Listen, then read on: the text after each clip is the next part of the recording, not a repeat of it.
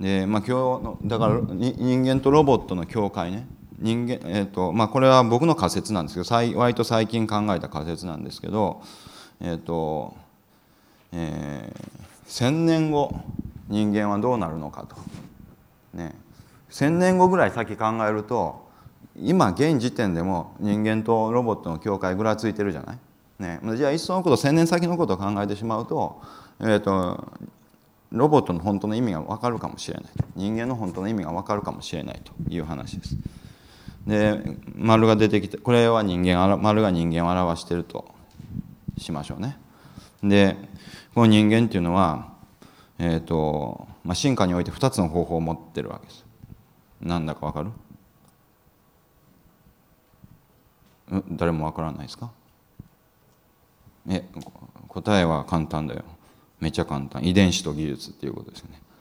もちろん進化あの遺伝子で進化するんだけど生物だからね。でも、えーと、他の生物,、えーと、生物と違って人間っていうのはあの道具を使う猿であって道具っていうか技術を使うからね。技術のおかげで、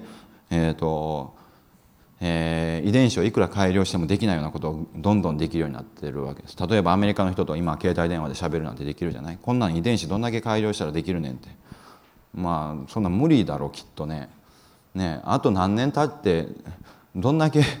ね、遺伝子頑張って改良したらアメリカの人と喋れるようになるか。月に行くにはどうすればいいかって。遺伝子頑張って改良しても月にはなかなか行けない、まあ行く人も頑張ったらそのうち行くのかもしれないけど相当頑張らないといけないよね。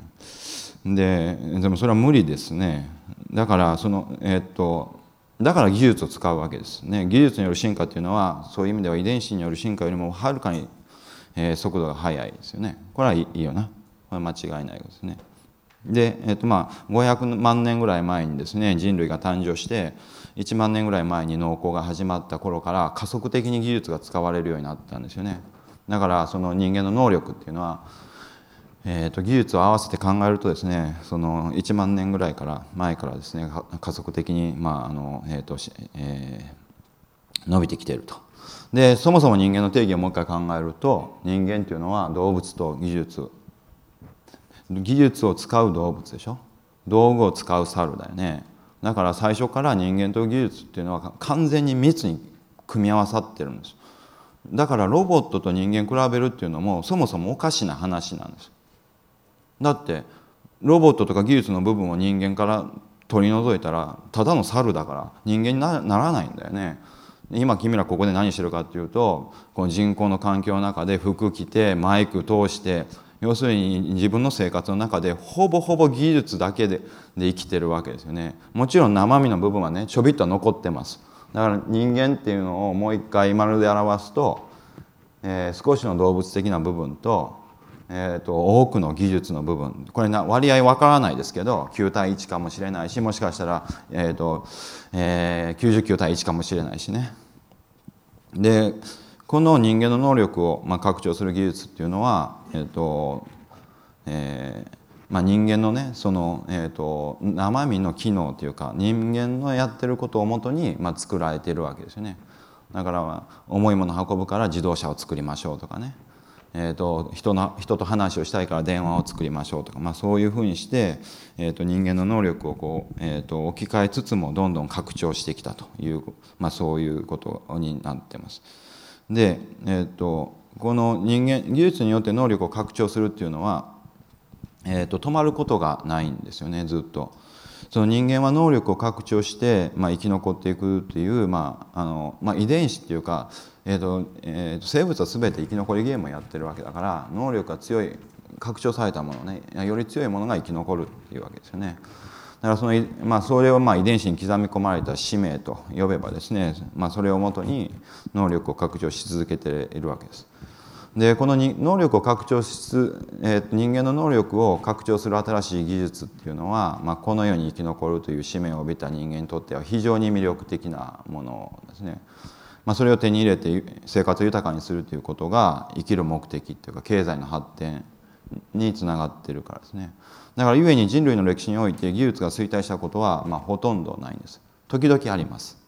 っていうのは常に人間っていうのは新しい技術を何、えー、て言うんですかね受け入れるのに多少の時間がかかって時にはそれが、えー、くないことのように言います。でも必ず受け入れてます。で、えーとえーまあ、2つ例があるって言ったのは一つは君ら世界史勉強したと思うけどルネッサンスの時の脱退の運動だよね、えーと、機械が仕事を奪うって言って機械を壊したっていうそういう運動があったと。それから中国の文化大革命も、まあ、それと同じような効果があったかもしれないです。でも、まあ、その2つぐらいかな。ででも広いくって長い世界の歴史から見れば、まあ、ほんの些細なあの出来事に過ぎなくってですね基本的には技術にはどんどんどんどん進んでるわけですよね。もう一個あのシンギュラリティっていう話をしておこうかな、えーと、シンギュラリティっていう話があります。シンギュラリティっていうのはみんな知ってる？知らないかな。要するにそのうち人工知能が人間の脳を超えるだろうっていう,、まあ、いう話ですよね。で、えーとまあ、2045年ぐらいっていう人もいますけど、えーと、実際でもね先ほど最初に言ったように普通の人の能力と比べたらどうだとかね、えーと日曜日の私の脳と比べたらどうだとかね。そういうふうに考えてみるとあの結構コンピューターって優秀かもしれないですね。インテルの創業者にムーアっていう人がいて知ってる？インテル入ってるってあのパソコン買うと大体インテルって書いてあるあそのあの会社の創業者にムーアっていう人がいます。このムーアっていう人は1年で2倍コンピューターの速度は速くなるんだっていうわけですだから毎年2倍ずつ速くなるので10年で1000倍ぐらい速くなっちゃうわけですよね。で僕らも最初それはそれはまああの、ね、実際にそうなってるからそうだと思ったんだけど、ね、毎年倍々っていうねどっかで頭頭打ちになるだろうと思ってたんですけど今でもそれまだ続いてます。ねまあ、厳密には、えーとまあ、あの性能けあのどう測るかにもよるんですけどね。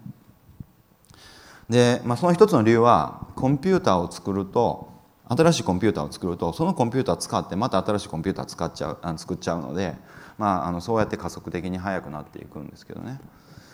でもちろん人間の英知はその間に入ってくることはもちろん入ってくるんですけどね。でも、えーと、実際に、えーと、今でも、えーと、年2倍ぐらいの性能で伸びていってるわけですよね。だから1,000年経ったら、えー、と数百万倍ぐらい速くなるわけですよね。ね。で現時点ですでにえー、チェスもオセロあ、まあ、要するにチェスも囲碁も、えー、クイズもそれからデータを検索することも覚えるということも、ねえーと、株の取引も全てコンピューターに負けてるわけですね。それ人間のチャンピオンが負けてるわけだ。ね、だから平均的な人間はもっともっと負けてるんだよね。そのコンピューターが100万倍速くなったら当然人間よりも優れた脳になるでしょうきっとね。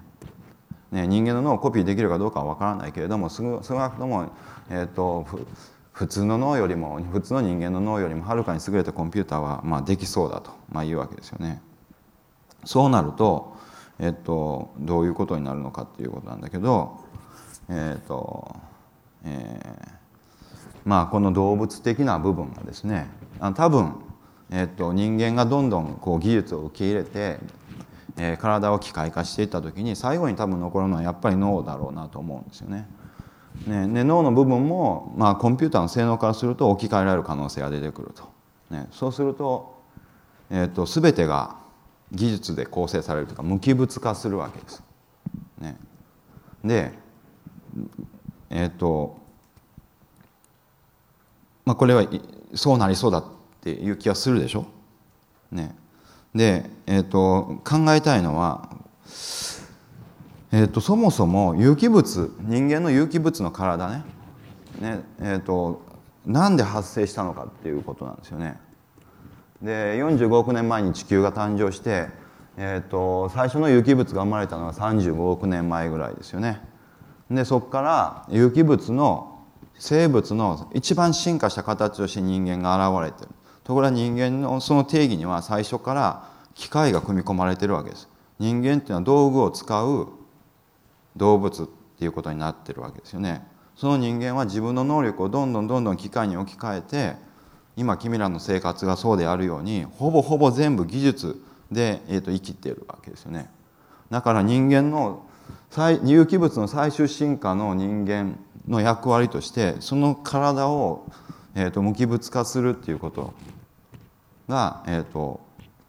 えー、なんていうかその使命として埋め込まれているような気がするわけですよね。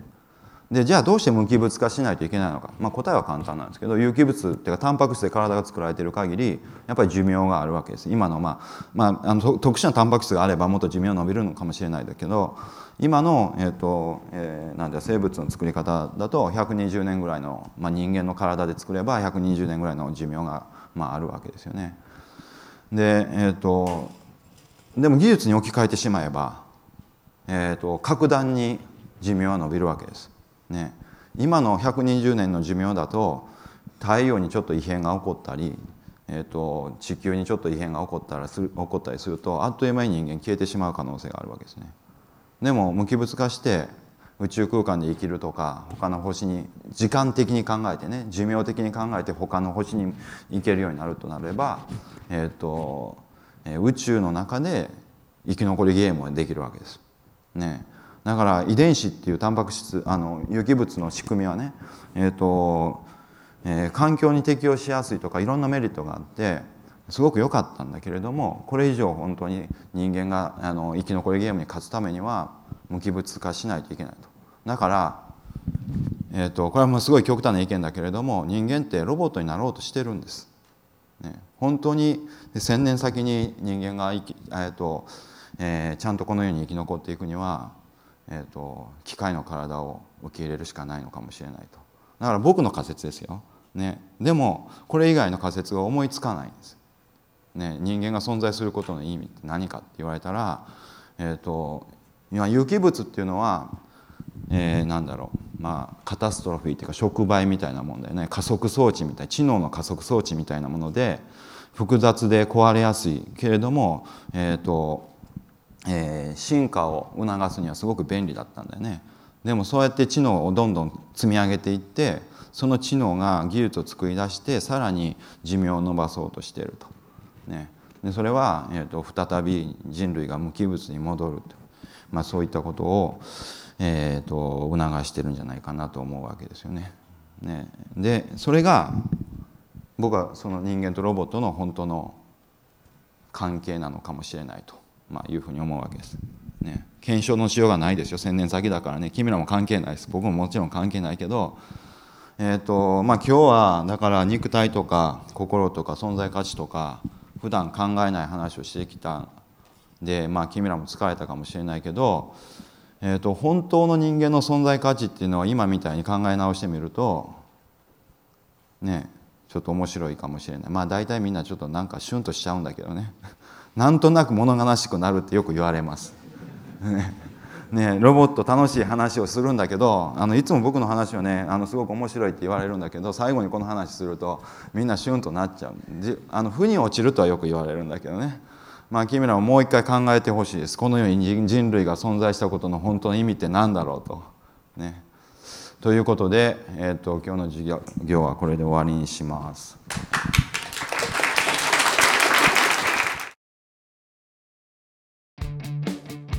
カナダでも。中国でも。ドイツでも。そして日本でも。寺岡製鋼は革命的な製品を作り続けマーケットは世界150カ国に広がっています。この世界にないものを当たり前にする。私たちは斬新なアイデアで未来に挑戦していきます。新しい常識を創造する寺岡成功君なら何を作る？